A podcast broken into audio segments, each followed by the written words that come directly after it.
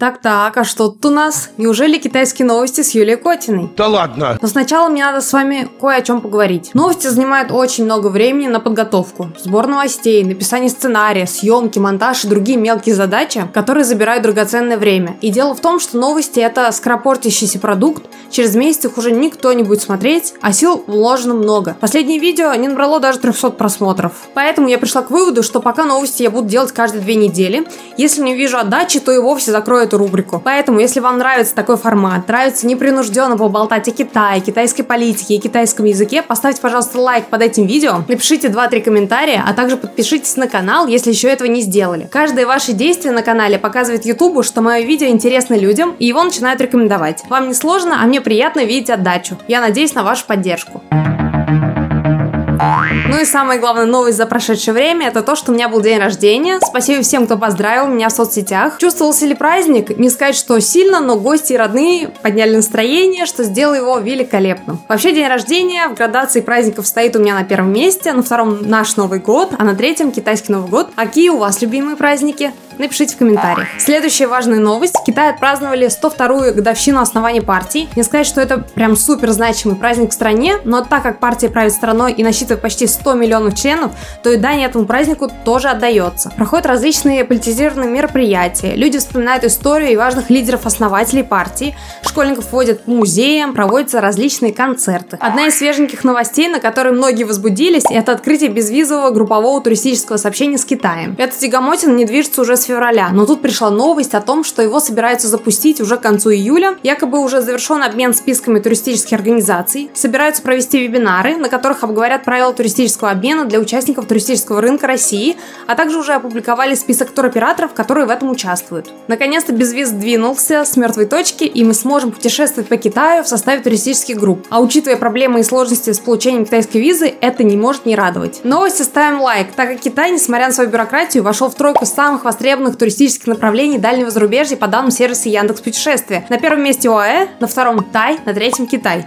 Ну что, когда в Китай едете? Кстати, для путешествий по Китаю, даже составить туристических групп, чтобы по-настоящему прочувствовать местный колорит, нужно хотя бы немного знать китайский язык. Чтобы просить изучение китайского языка, Донской государственный технический университет от лица научного лидера Анастасии Атамас под руководством доцента Марины Семеновой разработали транскрипционную систему китайских иероглифов на основе русского алфавита. Смысл этого проекта в том, что теперь якобы не нужно учить английский язык для изучения китайского. То есть вся транскрипция китайских звуков а также тоны будут записываться русскими буквами или сочетаниями букв. Типа так будет правильней. Я даже не знаю, с чего начать обсуждать эту новость. С одной стороны, это неплохо. Искать новые пути, изобретать системы, продвигать науку и китаистику. Да и Палладик безнадежно устарел. Но это подается не как вспомогательная система, а как полноценная замена пининя. Вот это меня насмешило больше всего. Понятно, что такие проекты продвигаются свыше, дабы показать сближение России и Китая а также в рамках отказа от всего западного. Но пиенинем пользуются сами китайцы. Это универсальная система, которая работает на всех устройствах, которая точно передает китайские звуки. Я уже писала об этой новости в своих соцсетях. Кстати, подписывайтесь по ссылкам в описании.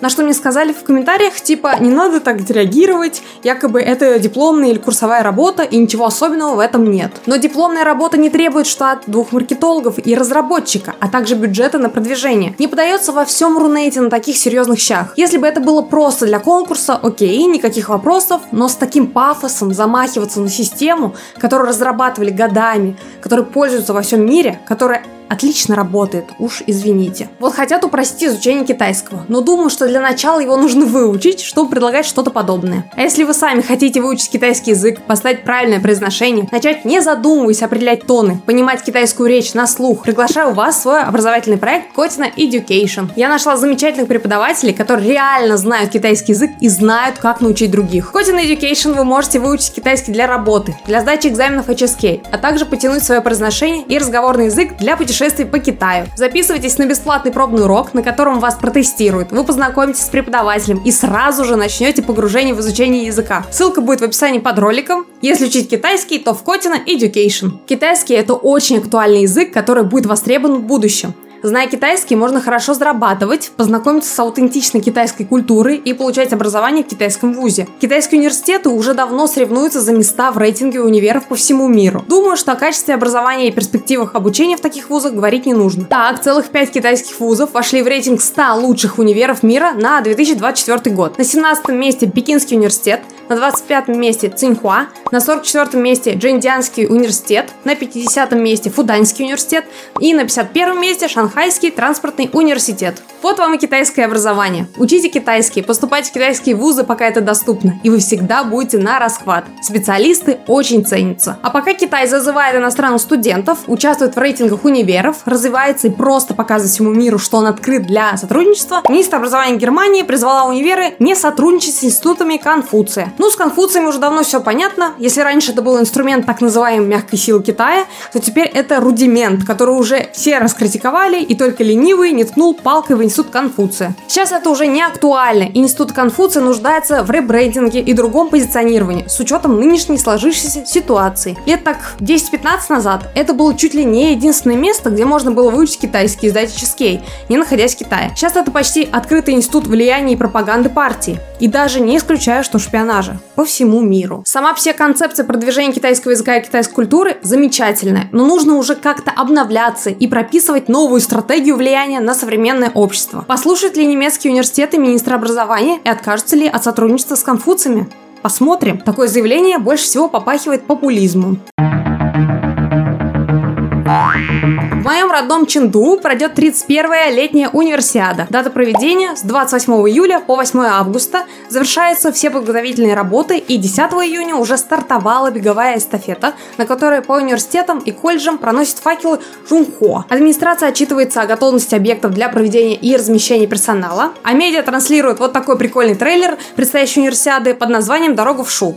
Естественно, не обошлось без китайского символизма и отсылкам к древности, культуре и истории. Посмотреть полный трейлер вы сможете по ссылке в описании. А пока одни спорят, что лучше Windows, Mac или Linux, Китай запустил свою операционную систему OpenQuailin. Ее преимущество в том, что она имеет открытый исходный код, который могут править обычные пользователи и сделали ее на основе Linux. Думаю, что это беспроигрышный вариант, дать юзерам самим возможность корректировать, дорабатывать и совершенствовать систему, находить ошибки и исправлять их, чтобы в дальнейшем закрыть код и монетизировать продукт. Сама система уже поддерживает продукты и приложения для Windows и Android и насчитывает почти 900 тысяч пользователей. Ну, различных систем много, но популярны только две, ну и Linux немного. Тут дело в том, будет ли продукт актуален пользователям. Конкуренция – это хорошо. Надо мастодонтов-монополистов немного взбодрить.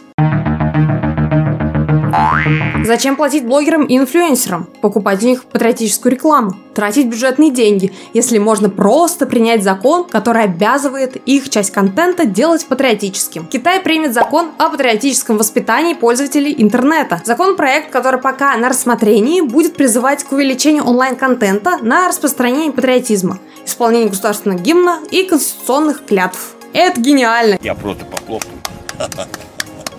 Надеюсь, эту инициативу не примут у нас в стране. Сам законопроект пока не опубликован, но он будет направлен на подрастающее поколение и китайцев, которые проживают за рубежом. Его цель – сплочение нации и поднятие национального духа. Как это будет работать, пока не ясно. Могу предположить, что блогеров заставят пилить тиктоки, как они поют гимны и тому подобное. Насколько это будет эффективно? Вопрос спорный. Допустим, законопроект приняли, всех обязали иметь, допустим, 5% патриотического контента. Все начали постить, но если молодому поколению это станет неинтересно, они просто будут пролистывать ролики и посты, даже несмотря на то, что алгоритмы всех соцсетей будут продвигать такой контент. А что думаете вы по этому поводу? Пишите в комментариях.